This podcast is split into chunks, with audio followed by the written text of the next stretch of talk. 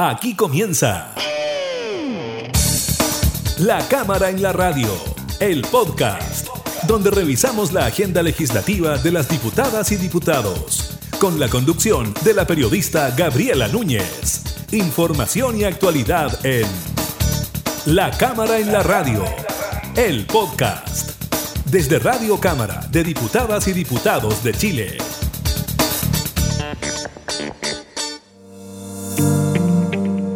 Hola, ¿qué tal? ¿Cómo están? Bienvenidas y bienvenidos a una nueva edición de La Cámara en la Radio, el podcast. Como siempre, revisamos junto a ustedes algunos de los detalles de las informaciones del trabajo legislativo de estos últimos días, como por ejemplo la conversación que tuvimos con el diputado Fernando Borges sobre su proyecto para hacer que Chiloé, sí, el archipiélago de Chiloé, se convierta en región también les contamos sobre la ley que sanciona el porte injustificado de combustible en reuniones en espacios públicos y también de la aprobación del proyecto que obliga a las ONG a transparentar sus ingresos.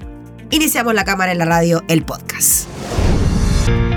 La sala de la Cámara aprobó y despachó al Ejecutivo un nuevo proyecto que forma parte de la Agenda de Seguridad se trata de la iniciativa que sanciona el porte injustificado de combustibles en reuniones en lugares públicos. La corporación aprobó las modificaciones del Senado que pasaron por suprimir dos normas de la iniciativa despachada en primer trámite. La primera de ellas introducía una nueva falta en el Código Penal. Ella castigaba a quien injustificadamente en el contexto de reuniones en lugares de uso público portara combustible apto para cometer atentados contra las personas o para ocasionar daño en las cosas. La multa planteada a esta situación era de 10 a 20 UTM y se contemplaba aplicar siempre y cuando la persona no pudiese proporcionar una explicación razonable para su porte.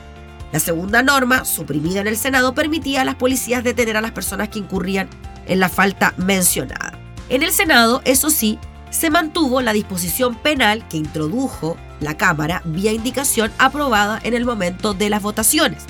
Este sanciona con presidio menor en su grado mínimo, es decir, 61 días a 540 días, a quien en el contexto de reuniones en lugares de uso público porte injustificadamente combustible apto para cometer atentados contra las personas para ocasionar daño en las cosas.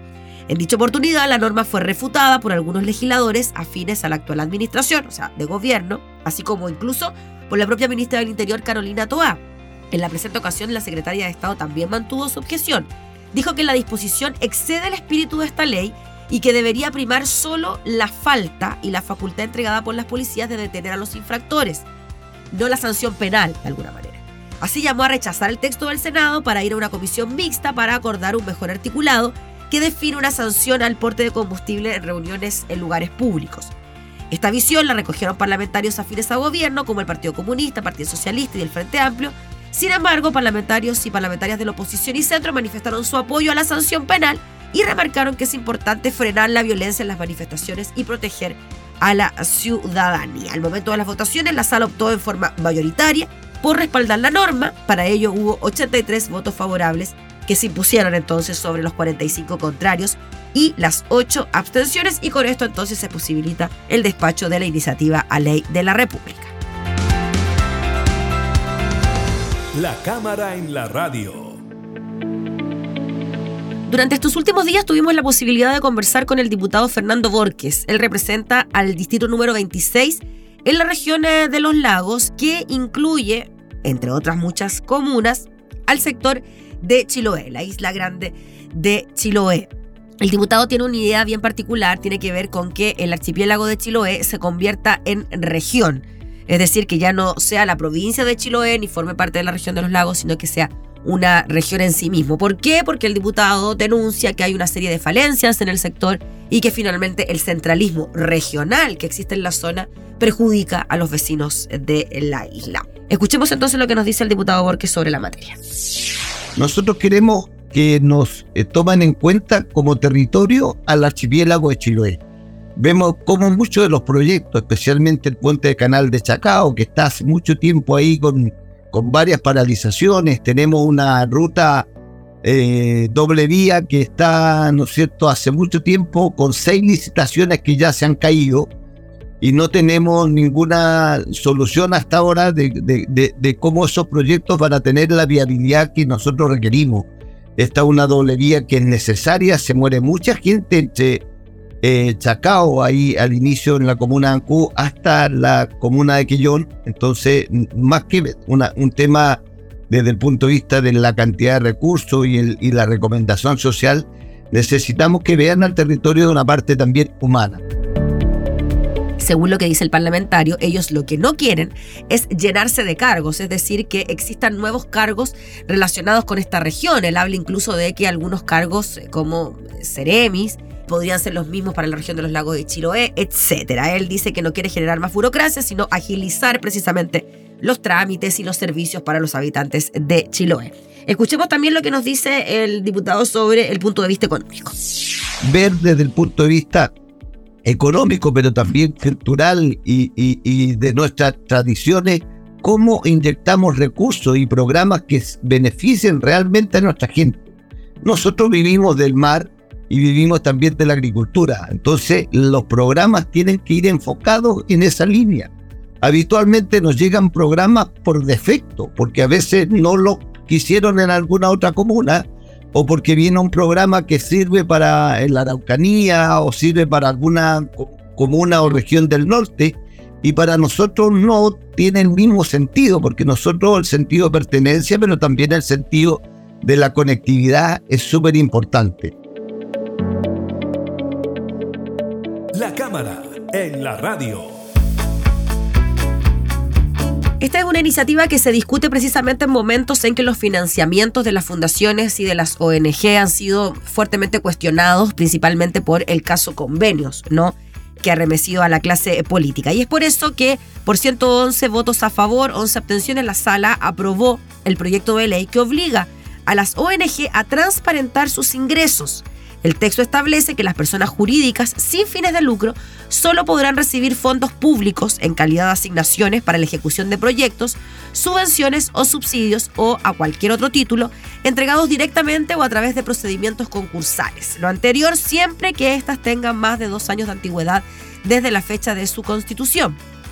La iniciativa señala que deberá habilitarse un registro de los beneficiarios finales de estos actos y resoluciones cuando existe un convenio o contrato que los origine.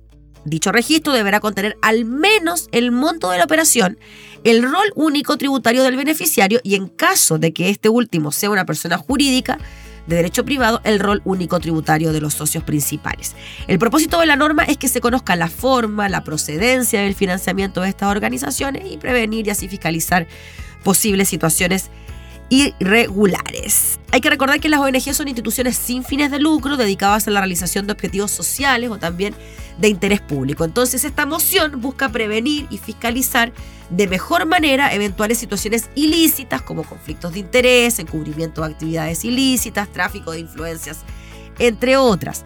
Por ello, el texto plantea dos medidas. En primer lugar, modifica la ley 20.500 sobre asociaciones y participación ciudadana en la gestión pública, ello para determinar que las ONG deberán inscribir anualmente en el registro de ingresos y mecanismos de financiamiento al menos los montos, procedencia u origen y la identificación de los aportantes. Este registro se encuentra contenido a su vez en el Registro Nacional de Personas Jurídicas sin fines de lucro y este último a cargo del el Registro Civil e Identificación. Ahí está entonces aprobado este proyecto que obliga a las ONG a transparentar sus ingresos.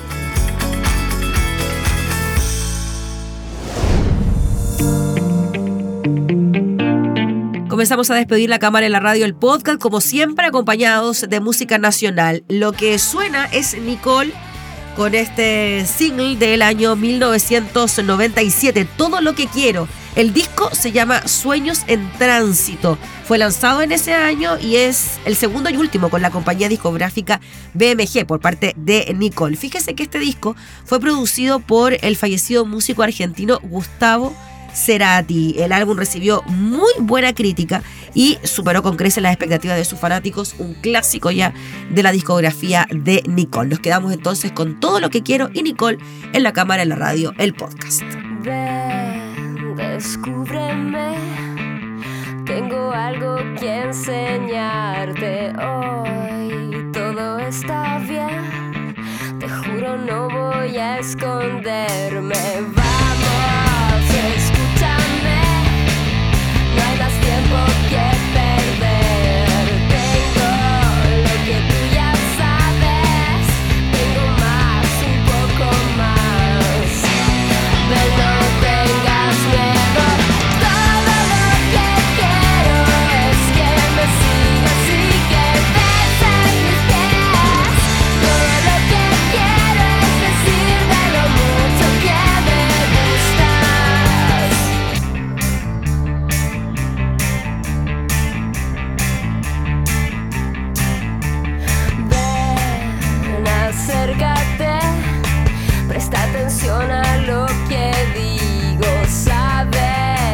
si es real.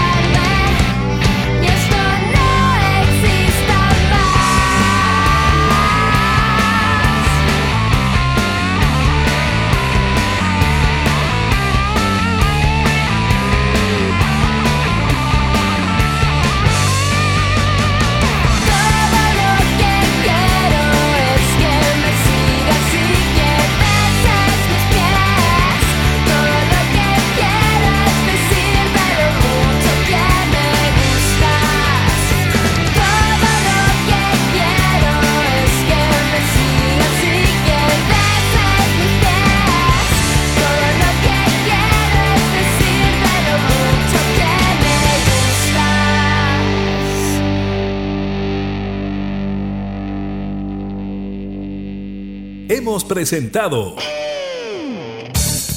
La Cámara en la Radio, el podcast, una revisión de la agenda legislativa de las diputadas y diputados, con la conducción de la periodista Gabriela Núñez. Información y actualidad. La Cámara en la Radio, el podcast, desde Radio Cámara de Diputadas y Diputados de Chile, acercando las leyes.